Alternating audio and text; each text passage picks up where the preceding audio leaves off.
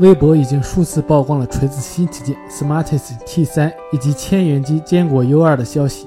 按照该网友的说法，锤子 T3 预计会在六月份发布，正反面均覆盖康宁第四代大猩猩玻璃，并采用正面指纹识别设计，保留实体按键设计。中间的 Home 键体积比较大。配置方面，T3 将搭载骁龙八二零、八二三两款处理器，屏幕也有 1080P 和两 K 两个版本，内存为 4GB 和 6GB，电池则有3500、4500毫安时两个版本。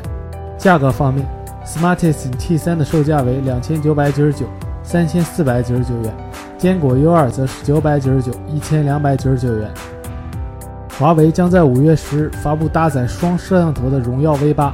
网友曝光了荣耀 V 八的真机图，近距离展现了其背部搭载的双摄像头，旁边搭配双色温闪光灯和激光对焦模块，都位于一个玻璃材质有横向条纹的单独横条上，和机身的金属部分隔离开来。同时，背部的指纹识别模块比起 P9 系列更加圆润。荣耀 V 八采用5.7英寸屏幕，有 2K 和 1080P 两个版本。分别搭载麒麟955和麒麟950八核处理器，内存为 4GB，存储分别为 32GB、64GB，提供前置800万像素加后置双1200万像素摄像头，内置3400毫安时电池，运行基于安卓6.0的 EMUI 4.1系统。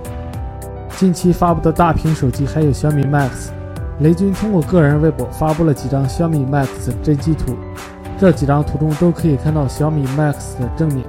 背景中有餐桌、固定电话、打字机等，颜色搭配似乎预示着将有多种颜色可以选择。微软一直在试图扩展旗下健身运动手环 Band 的适用领域，现在将其目光转向游戏。用 Band 2玩手机时，必须保证手机系统是 Windows Phone 8.1。视频中可以看到通过手腕的动作来控制这款游戏，这也展示了 Band 2这款健身追踪设备的潜在用途。新一代的设备预计会在明年上半年推出，